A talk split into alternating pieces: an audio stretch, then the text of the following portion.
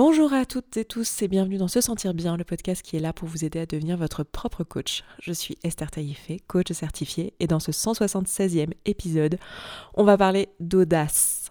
Déjà, est-ce qu'on peut se faire un petit point? Est-ce que vous aussi vous avez bloqué sur le changement de bonjour à tous en bonjour à toutes et tous?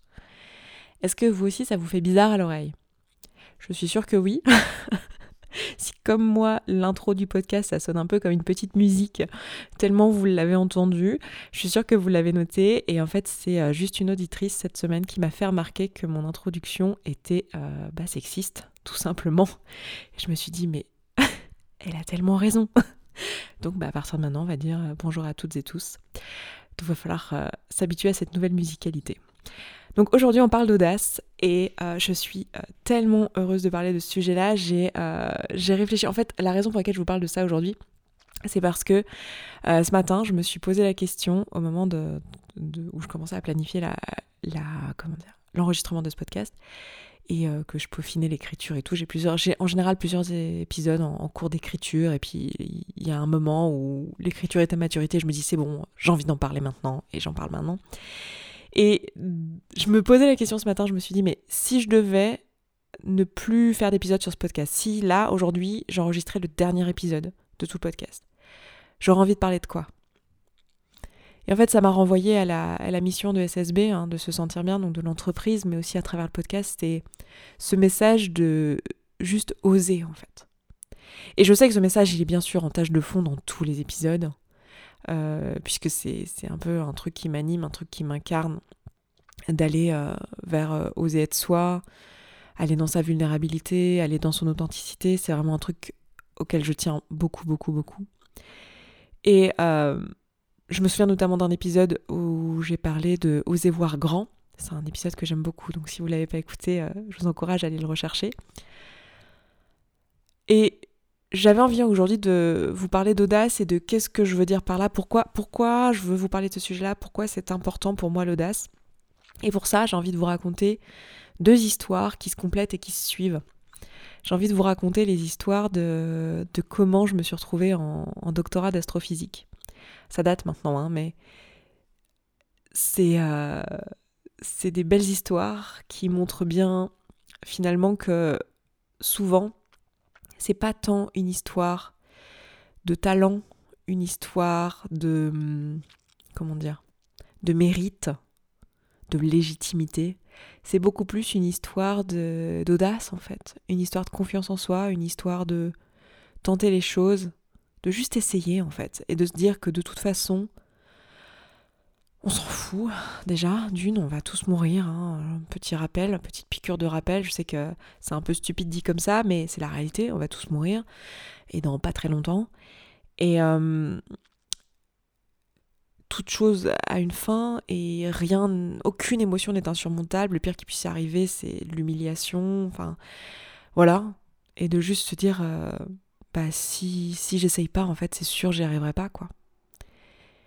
Et euh, donc ces deux histoires, je vais, commencer par la première. La première, c'est comment j'ai obtenu mon, stage de Master 2. Euh, alors, je vous, je vous, plante le tableau. Je reviens d'Erasmus euh, en, L3. Ma L3, je l'ai faite à, l'étranger. Je l'ai faite en Italie, à Rome. Donc j'ai une L3 de physique, donc j'ai une licence de physique à ce moment-là. J'arrive à Grenoble. Pour des raisons perso, avec d'organisation avec mon copain de l'époque, on se retrouve à Grenoble. Alors que c'était pas particulièrement une ville où je comptais faire une partie de mes études. Et donc je fais mon master 1 à Grenoble et euh, là je me balade un peu parce que l'année que j'ai fait à Rome, j'ai tellement bossé. Et moi, toute ma scolarité, j'ai été euh, l'étudiante moyenne. Mais quand je dis moyenne, c'est moyenne. C'est-à-dire j'avais 10, 11 quoi. J'avais pas 13, 14, ni 15, 16, 17, j'avais 10, 11. Et ça s'est confirmé à la fac. J'ai eu ma première année de fac euh, de justesse avec des rattrapages et tout ça. Ma deuxième, pareil. Et ma troisième année, à Rome, j'ai bossé comme une dératée. Euh, pour avoir ma licence, pour pouvoir rentrer dans le master que je voulais. À l'époque, je pensais faire un, master de physique à Lyon. Et, euh, et j'ai une très bonne moyenne en, L3. Euh, bon, j'ai été avantagée à l'équivalence, mais j'ai eu une très bonne moyenne quand même. Je devais avoir un équivalent de 13-14 euh, là-bas, et puis en fait, ça a, été, ça a été traduit en français à un équivalent de 16-17, mais c'était pas vraiment ma moyenne, la valeur de ma moyenne sur place, mais bon, ça restait quand même, dans tous les cas, une très belle moyenne. Et je me suis retrouvée, euh, donc je parle, je, je, suis française, donc je parle en moyenne sur 20, je sais pas pour les autres francophones qui écoutent. En France, les notes sont sur 20. Et en Italie, elles sont sur 30. Donc, euh, et c'est pas équivalent parce que en France, la moyenne est à 10 sur 20. En Italie, la moyenne est à 18 sur 30. Donc, c'est pas tout à fait équivalent. Enfin, bref. Peu importe. Et donc, j'arrive euh, euh, à, Grenoble avec plutôt des bonnes notes et un bon background de physique après mon année de L3. Et je me balade un petit peu en M1. Mais je me dis, mon dossier est pas ouf et euh, je vais avoir du mal à aller en astrophysique. Mon, rêve, c'était de faire de l'astrophysique, c'était d'aller en M2 d'astrophysique. Je visais à l'époque le M2 de, Paris. Je savais même pas qu'il y en avait un à Grenoble, je l'ai appris en, allant à Grenoble. Euh, et, l'astrophysique, enfin, je sais pas si, euh, je sais pas du tout s'il y en a parmi vous qui savent, mais c'est un truc que j'ai entendu toute ma vie, des gens dire ah oui, moi j'aurais adoré faire ça ou j'ai toujours voulu faire ça et en même temps toujours entendu des gens dire que c'était ultra sélectif, hyper dur d'y arriver, et moi, toute ma scolarité, j'osais pas dire en fait. Quand j'avais 10 de moyenne, je disais pas euh, ouais, je, faire un doctorat en astrophysique. J'avais peur qu'on me rayonnait. À l'époque, j'avais pas une énorme confiance. En fait, non, c'est pas vrai. J'avais une énorme confiance en moi. Je savais que j'étais capable de déplacer des montagnes, et j'avais même envie de me le prouver en tant que challenge, mais j'avais pas beaucoup d'estime de moi. J'avais pas très envie qu'on me dise que j'étais une merde parce que j'allais avoir du mal à, survivre à ça. Donc en fait, je, je me taisais, je disais rien. Euh, quand on me demandait qu'est-ce que je voulais faire, je disais oh, probablement de l'enseignement, parce que c'était le truc socialement admis hein, pour une nana. Voilà, tu dis que tu vas être enseignante, euh, que t'aimes les enfants et c'est bon quoi. On te, on te fout la paix socialement. Du coup, j'arrive dans ce M1 et je me dis bon, va quand même falloir que je booste mon dossier si je veux euh, pouvoir aller, aller en M2.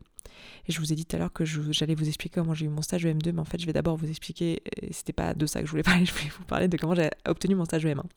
Et donc en M1, j'avais la possibilité de faire un stage, c'était pas du tout obligatoire, mais c'était une possibilité. Et je me dis, bon, bah, c'est ma chance, il faut absolument que je fasse un truc euh, qui fasse que mon dossier sorte du lot. Déjà, l'année à Rome, c'était un peu ça que j'essayais de faire, euh, aller avoir une troisième langue plutôt que d'aller dans un pays qui parlait anglais. Le but pour moi, c'était de montrer que je pouvais parler plus d'une langue et d'avoir euh, quelque chose de plus, en fait, dans mon dossier. À ce moment-là, j'essayais vraiment de bétonner mon dossier par la motivation, par l'originalité du dossier, parce que je me disais, les notes, clairement, bah, les deux premières années, ça vole bas, la troisième année, c'est un peu plus élevé, mais mais jusque-là, c'était pas ouf de malade, quoi. Et du coup, je me souviens au détour d'une conversation, euh, en début de M1, il y a un pote, un, mec de ma promo en fait, qui est pas encore un ami à ce moment-là, je dis un pote, mais en fait c'était pas encore un ami à ce moment-là. Et il dit, et je crois que je lui ai jamais dit, donc en fait je sais même pas si un jour il écoutera ce podcast, si écoutes ce podcast et tu te reconnais, salut. mais euh, un jour il dit, euh, sur le parvis de l'entrée de la, de la fac, en fait, il dit, ouais oh, moi ça me plairait trop de faire un stage à Hawaï. Euh, euh, j'ai des contacts euh, d'un chercheur que j'ai eu dans un autre stage qui a des contacts à Hawaï et tout. J'ose pas demander, mais j'ose pas et tout. Je me dis là-bas pour aller faire de l'astrophysique à Hawaï. Je sais pas si vous le savez, mais à Hawaï il y a des grands télescopes. C'est un endroit mondialement connu pour l'astrophysique. Hein. Il y a le, il y a les observatoires à Hawaï sur Big Island et il y a aussi le désert d'Atacama et les observatoires au Chili. Enfin, c'est deux endroits euh, voilà, extrêmement connus pour l'astrophysique, où il y a les plus grands télescopes du monde. Et euh, il dit ça, il dit ouais, j'ose pas trop, euh, je suis pas sûre que si jamais il me dit non et tout ça, faut que je me fasse un bon CV, puis j'ose pas, et puis il faut que je fasse un CV en anglais, et non, non, non, et non, non. Puis il dit ça, comme ça. Moi dans ma tête, je me dis putain, mais ouais, c'est vrai que ça pète quoi, dans un dossier. Et là, rien que d'avoir entendu ce mec en parler, j'ai pris la décision en fait que j'allais postuler à Hawaï. Je connais personne les gars, hein. j'ai pas de CV en anglais.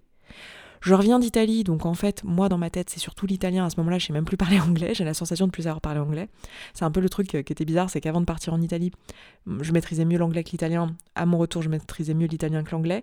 Aujourd'hui, je maîtrise mieux l'anglais que l'italien, même si bon, les deux, les deux langues, je les parle correctement. Euh, à ce moment-là, je me prends juste la décision. Et j'écris mon CV. J'ai la chance d'avoir un frangin qui vit en Angleterre. Donc euh, je lui envoie mon CV pour qu'il me le corrige, euh, qu'il me corrige l'anglais, etc. J'écris une lettre de motivation. Et tenez-vous bien, j'inonde, mais j'inonde les chercheurs de toute l'archipel.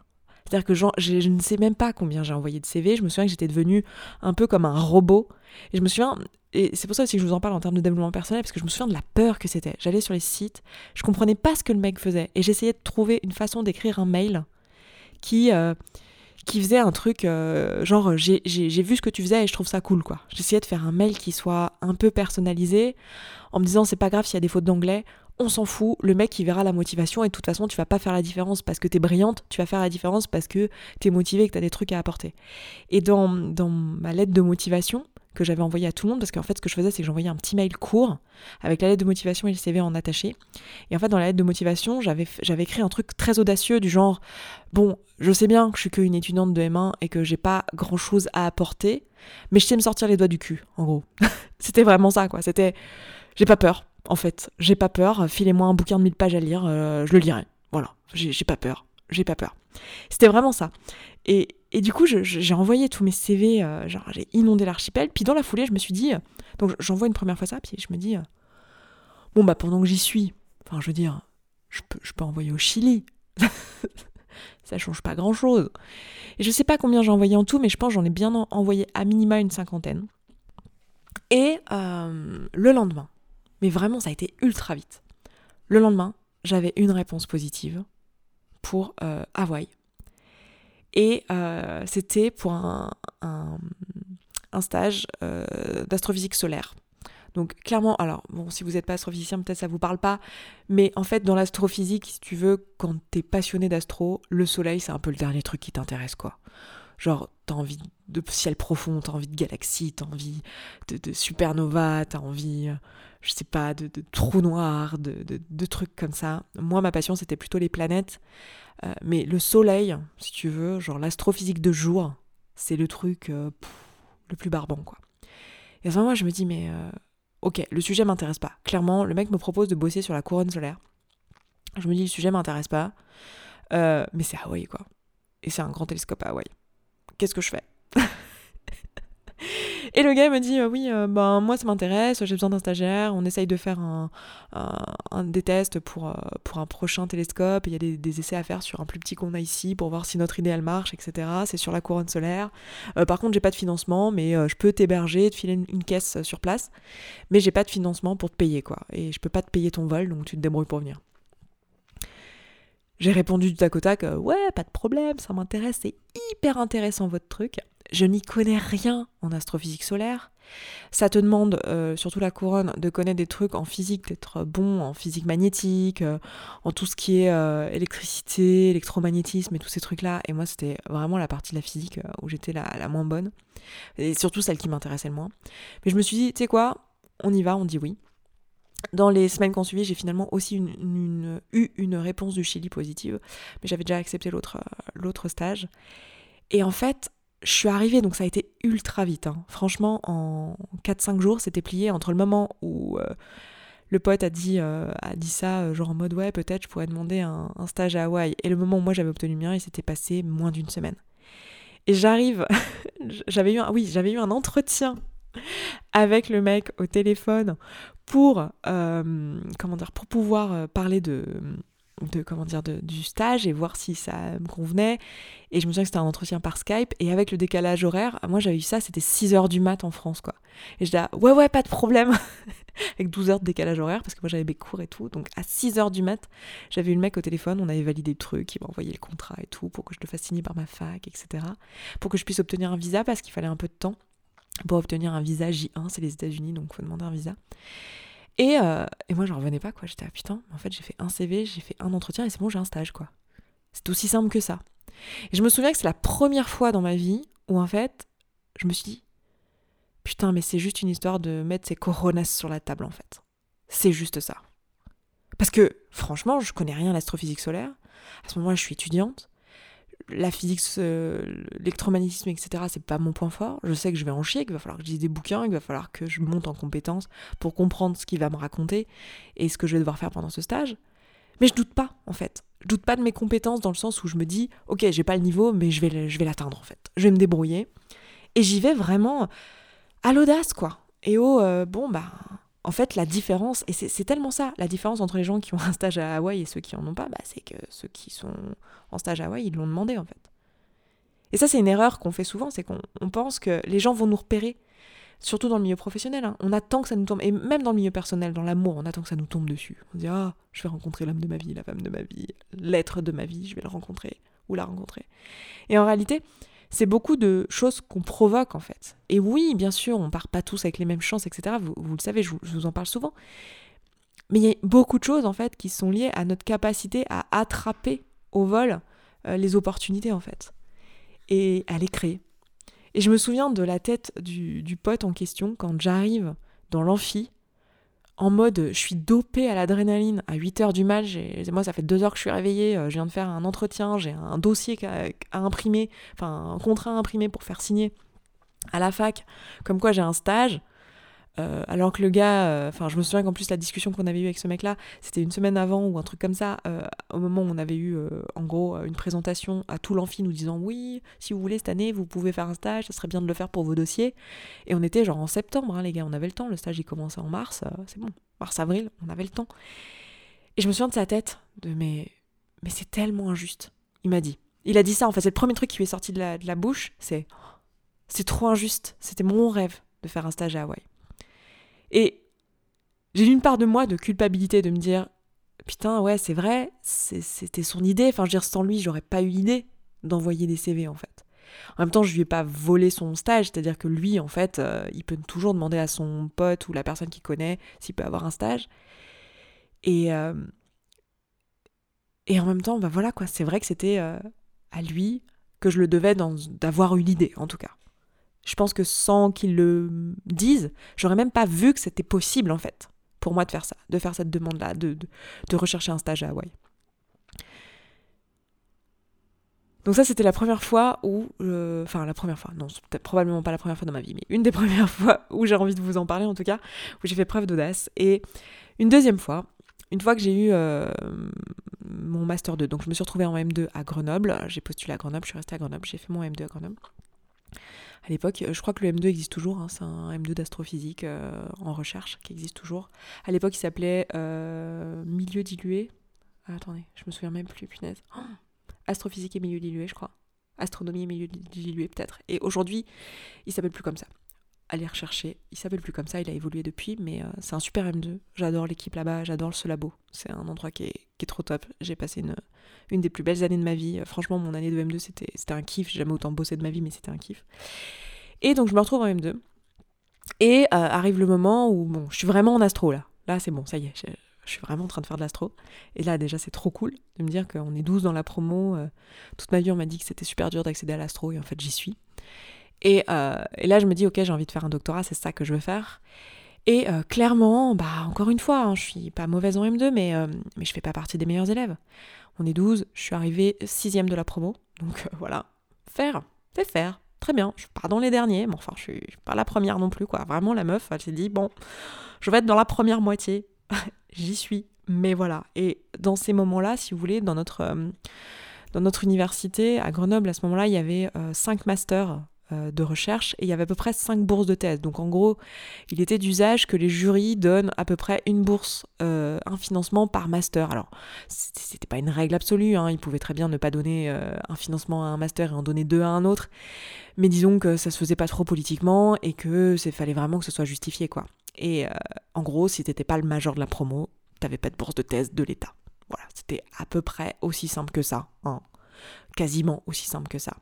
Au mieux, si tu étais deuxième de promo et que le premier de promo avait eu un autre financement par un miracle euh, inattendu de l'espace, tu vois, euh, là, tu pouvais prétendre à une bourse. Mais enfin, quand tu es sixième de la promo, les gars, c'est mort. Hein, concrètement, c'est mort. Et on, sait à peu près son classement. On voit très bien comment va être son classement tout au long de l'année. Hein. Et je voyais bien qu'on me disait qu'en gros, il fallait que je pense à un deuxième master, à une reconversion, à une école ou à un master. Beaucoup de ma promo réfléchissaient à un master pro. Et moi, dans ma tête, j'étais, ah, mais non, mais non, j'ai envie de faire un, doctorat. Et ouais, j'ai pas les meilleures notes, mais, mais je sens que je peux être une bonne chercheuse. Je sais pas faire, faut tout que j'apprenne, mais je veux le faire. Et là, je commence à tanner. Alors moi, les planètes, ça a toujours été mon truc. Euh, enfin, c'était vraiment là-dedans que je voulais bosser. J'avais même hésité en, L1, j'avais fait de la bio dans le but de faire un peu de planétologie, géologie, etc. Et en fait, je me suis orientée en physique pour vraiment faire de l'astro, parce qu'en fait, c'était juste que j'avais fait de la bio parce que j'avais peur de pas être assez bonne à l'école pour aller en physique, ce qui est complètement absurde. Mais à l'époque, c'était mon raisonnement de la moi de 18 ans qui avait très peur de pas être légitime et de pas avoir d'assez bonnes notes pour prétendre aller faire des maths et de la physique en se disant si je fais de la bio, ce sera plus facile et plus accessible. Bon, bref, euh, passons. Et du coup, je me retrouve à faire, euh, à, faire de la, physique. Et, là, j'ai un cours euh, en, M2 qui me mind blow complètement, qui est un cours de formation planétaire. Jusqu'à maintenant, j'avais toujours été passionnée des planètes, notamment les, géantes gazeuses. C'était un truc qui me passionnait d'essayer de comprendre la dynamique des planètes, euh, comment ça se fait qu'il y a tels éléments, comment ça se fait qu'il y a des anneaux, comment ça se fait qu'il y en a qui n'ont pas d'anneaux, comment ça se fait qu'il y en a qui ont des lunes, d'autres pas. Enfin, c'était un truc euh, de ouf dans ma tête. Et, euh, là, j'ai ce cours de formation planétaire que je, kiffe à mort. monsieur Jean-Charles Auchereau, si vous écoutez ce podcast, bah, sachez-le, vous avez été un réel mind blow. Je, je, dis vous maintenant, mais en fait, on s'est dit tu entre temps. Donc, tu as été une vraie révélation dans ma vie euh, professionnelle. Et euh, je suis allée le tanner pendant toute l'année scolaire, hein, disons-le, en mode j'ai des questions, c'est trop intéressant. J'allais le, tanner dans son bureau, puis jusqu'au moment où il me dit mais est-ce que tu veux pas faire un stage dans ce domaine-là? Lui, il pouvait pas me prendre en stage, mais il me recommande un pote à lui à Paris. Je me retrouve à, aller tanner ce pote en disant oui, bonjour, je voudrais un stage. Puis il me disait non mais moi j'ai déjà un stagiaire et j'ai une bourse de thèse pour ce stagiaire à la suite. Euh, j'ai déjà un stagiaire sur un autre sujet, je ne peux pas prendre un deuxième stagiaire. Moi, je dis, mais je suis super autonome et, euh, et je vais proposer moi-même mon sujet. Euh, je... Moi, pour moi, c'était un terrain de jeu, hein, justement. Si je pouvais ne pas prendre un stage déjà existant. En M2, vous savez, c'est le stage de fin d'études. Si vous ne connaissez pas, c'est le stage de fin d'études. Ça doit être un stage de recherche, vu que moi, j'étais dans un master de recherche, avec un projet de recherche, en fait, qui dure quelques mois. Et moi j'étais là, mais c'est génial, si le mec il a pas de stage à me proposer, c'est moi qui dois faire mon sujet, ça va être pile poil ce que j'ai envie d'étudier, ça va être ouf. Et j'insiste. Et euh, je me souviens qu'il m'a dit, après coup, donc euh, la personne qui est ensuite devenue mon directeur de thèse, m'a dit, en fait, tu m'as, tu m'as fait planer avec ton audace, en fait. Et ton euh, je vais le faire, je veux le faire, de toute façon ce sera avec ou sans vous, mais je vais le faire. Et je suis allée demander. Je me suis pas laissé me dire, je suis sixième de promo, j'arriverai pas. Et pourtant, j'en ai eu des moments de, de syndrome de l'imposteur, de mais je suis vraiment nulle et tout. Mais en réalité, je savais que sur le terrain, j'étais une bonne chercheuse. C'est juste qu'en examen, euh, bah, je suis dyslexique, euh, j'ai un problème avec la gestion du temps, euh, je, perds mes moyens, et j'ai plein de raisons qui faisaient que je savais qu'en examen, j'étais pas performante. Mais que si on m'avait à l'oral, et d'ailleurs c'est pour ça qu'en Italie j'avais performé, c'est que euh, les, examens en Italie c'est un truc de ouf et j'adore ce système. C'est que vous faites d'abord un écrit et ensuite si vous avez la moyenne à l'écrit, vous allez à l'oral et à l'oral vous avez un entretien où le prof évalue vraiment si vous avez compris la leçon, si vous avez compris le cours. Et euh, il vous pose tout un tas de questions, il discute, il y a une discussion scientifique avec vous, ce que je trouve absolument passionnant.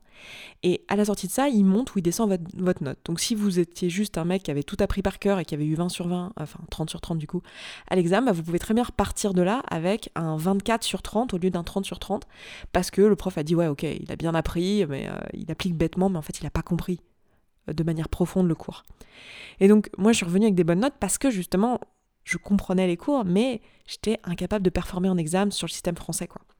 ça, c'est un peu l'histoire de ma vie et l'histoire de beaucoup de, gens à l'école. Hein. Vous en faites pas, si vous êtes dans ce cas-là, l'école, c'est pas fait pour tout le monde, pour plein de raisons, et dans mes modes de fonctionnement, moi, ça me correspondait pas.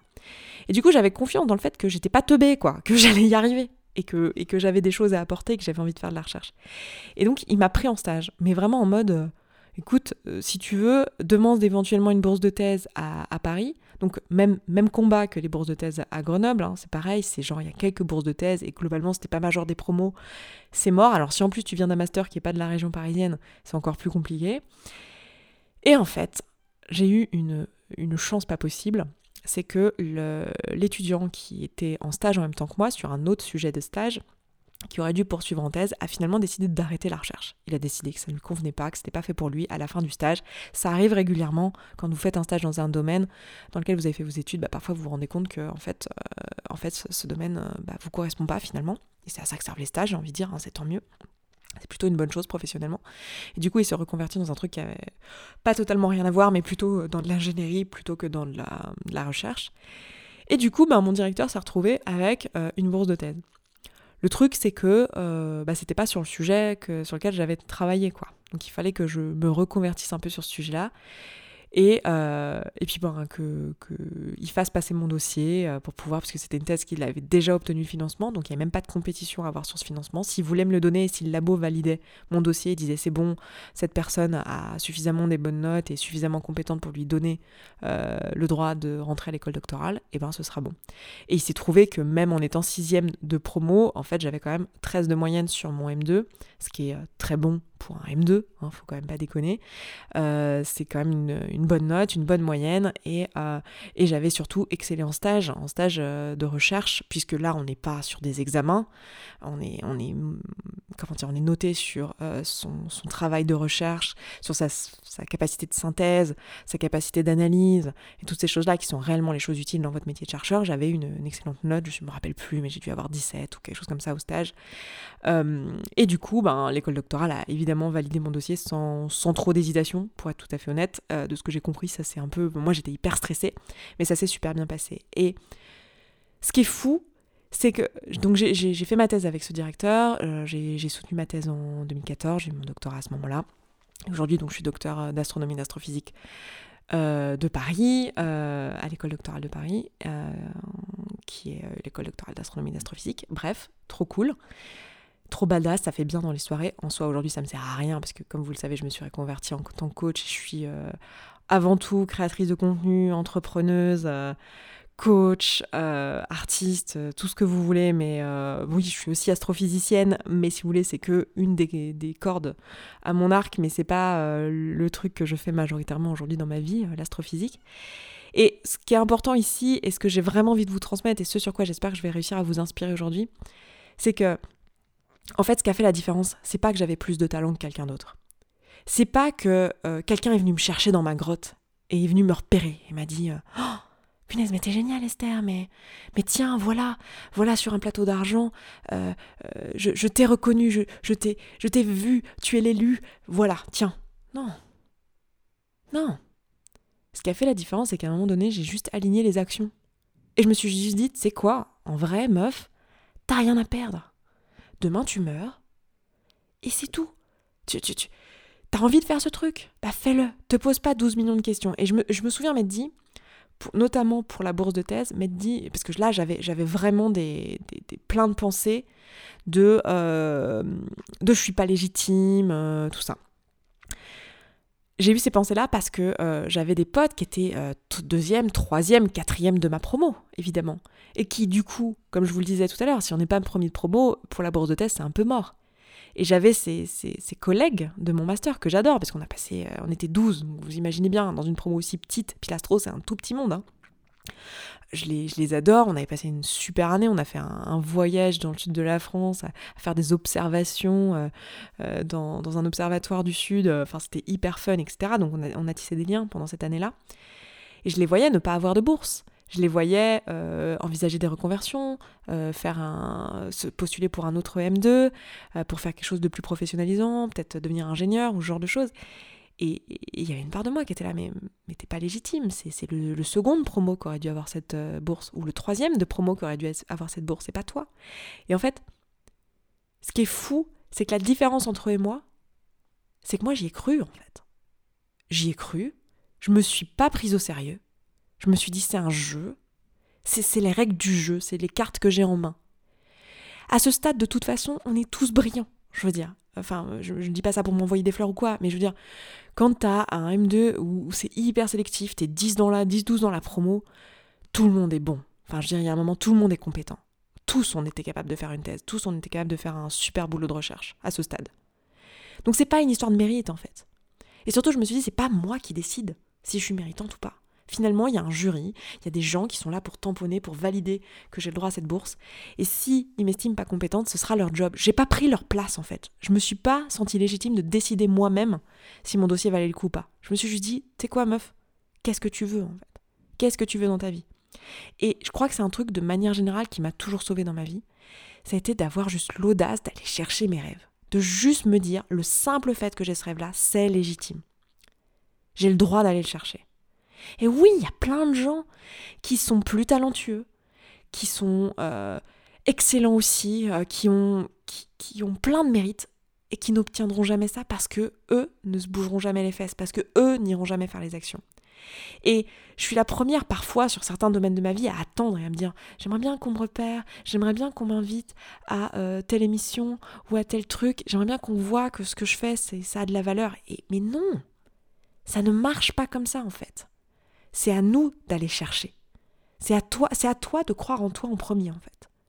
Personne va venir te sauver, personne va venir te dire que t'es génial, personne va venir te repérer. C'est pas comme ça que ça marche en fait. C'est à toi de juste mettre en place les actions et t'en fais pas. Là où t'es pas compétent, là où t'es pas bon, tu vas te prendre des murs et tu vas te prendre des échecs en fait. Et c'est pas grave. Genre des échecs, moi, j'en ai plein, j'ai été recalé à l'ENS. Hein. J'ai postulé, euh, j'ai passé les concours, j'ai été recalé comme une grosse merde parce que j'étais pas assez bonne. Bien sûr que non, j'avais pas le niveau. Et c'est tout, enfin je veux dire, on s'en remet. Hein. C'est pas notre job de décider ça, notre job c'est de mettre les actions en place. Donc ce que j'ai envie de vous proposer aujourd'hui dans ce podcast, et je crois que c'est le message, et c'est pour ça que je me suis posé la question, je me suis dit, putain, si je devais dire qu'une seule chose, je crois que la grosse différence entre les gens qui vivent une vie qui leur ressemble et qui est accomplie et les autres, c'est juste d'oser, en fait. D'avoir l'audace d'aller chercher les trucs. De juste y aller, de pas se poser 12 millions de questions, de pas se dire, oh mon dieu, je suis prétentieux, ni, ni, ni, ni. Juste pose le cerveau. Et croyez-moi que je suis la première à réfléchir trop, hein. Je pense que, bon, on en est à 175 épisodes de 30 minutes où je vous raconte du bordel qu'il y a dans ma tête. Je pense qu'on est quand même d'accord sur le fait que je pense. Je pense beaucoup. Mais là, juste poser le cerveau et juste se dire, ok, de quoi j'ai envie et juste y aller, se dire c'est pas grave, au pire je me prends une porte fermée, au pire je me rétame comme une grosse merde parce qu'en fait j'ai même pas vu que j'avais pas les compétences, j'ai même pas vu que euh, j'avais pas le niveau pour ça, mais c'est pas grave. Ok, je suis une grosse ignorante, et alors? Et alors? C'est quoi le pire qui puisse arriver? Que tu n'y arrives pas? C'est déjà là où t'en es en fait, en vrai. Donc juste avoir l'audace, avoir l'audace de croire en soi, être son premier fan en fait. Ça veut pas dire se prendre pour qui on n'est pas, hein. il n'est jamais question de ça. Je veux dire, tu sais très bien que t'es nul à un truc. Moi, quand j'étais en stage euh, à, à Hawaï, là, bah, je peux vous dire que des manuels de comment euh, on fait de l'électromagnétisme, j'en ai bouffé parce que j'étais une, brêle en électromagnétisme en arrivant là-bas.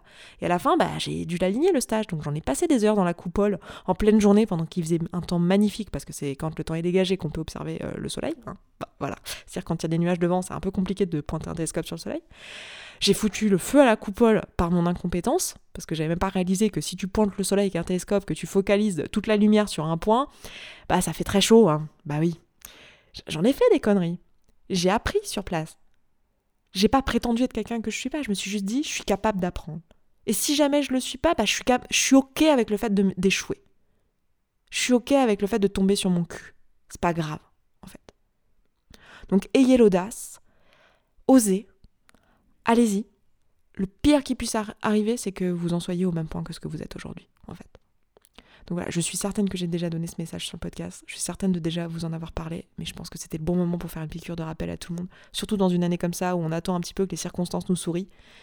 Les circonstances vont pas vous sourire. C'est pas le but, c'est pas le rôle des circonstances. Les circonstances, elles vont vous pointer des opportunités, certes, mais c'est à vous de mettre les actions en place. C'est à vous d'aller chercher. C'est à vous d'aligner les, les actions les unes à la suite des autres. Donc voilà pour aujourd'hui, je m'arrête là. Je vous embrasse, je vous souhaite une excellente journée un excellent week-end et je vous dis à vendredi prochain. Ciao ciao Merci beaucoup d'avoir écouté ce podcast jusqu'au bout. Je suis vraiment contente qu'il vous ait plu. Si vous avez envie d'aller plus loin, d'appliquer tous les outils et que vous voyez que dans votre vie vous le faites pas en pratique et que vous auriez bien besoin d'un petit peu de soutien, eh bien sachez que vous pouvez rejoindre la communauté. La communauté, c'est euh, l'ensemble des auditrices et auditeurs de ce podcast qui appliquent tous ces outils et qui s'entraident. Et moi, dans cette communauté, ben je vous partage tous les jours un petit podcast de 5, 10, 15, 20 minutes maximum qui euh, vous aide en fait en levant tous les doutes et toutes les difficultés que vous rencontrez au fur et à mesure et qui répond aussi à vos questions. Si vous avez envie de nous rejoindre, et eh bien c'est sous forme d'abonnement. Je vous laisse aller voir ça, ça se trouve sur se sentir bien.coach slash communauté. Vous avez le lien dans la description de ce podcast. Je vous dis à tout de suite là-bas.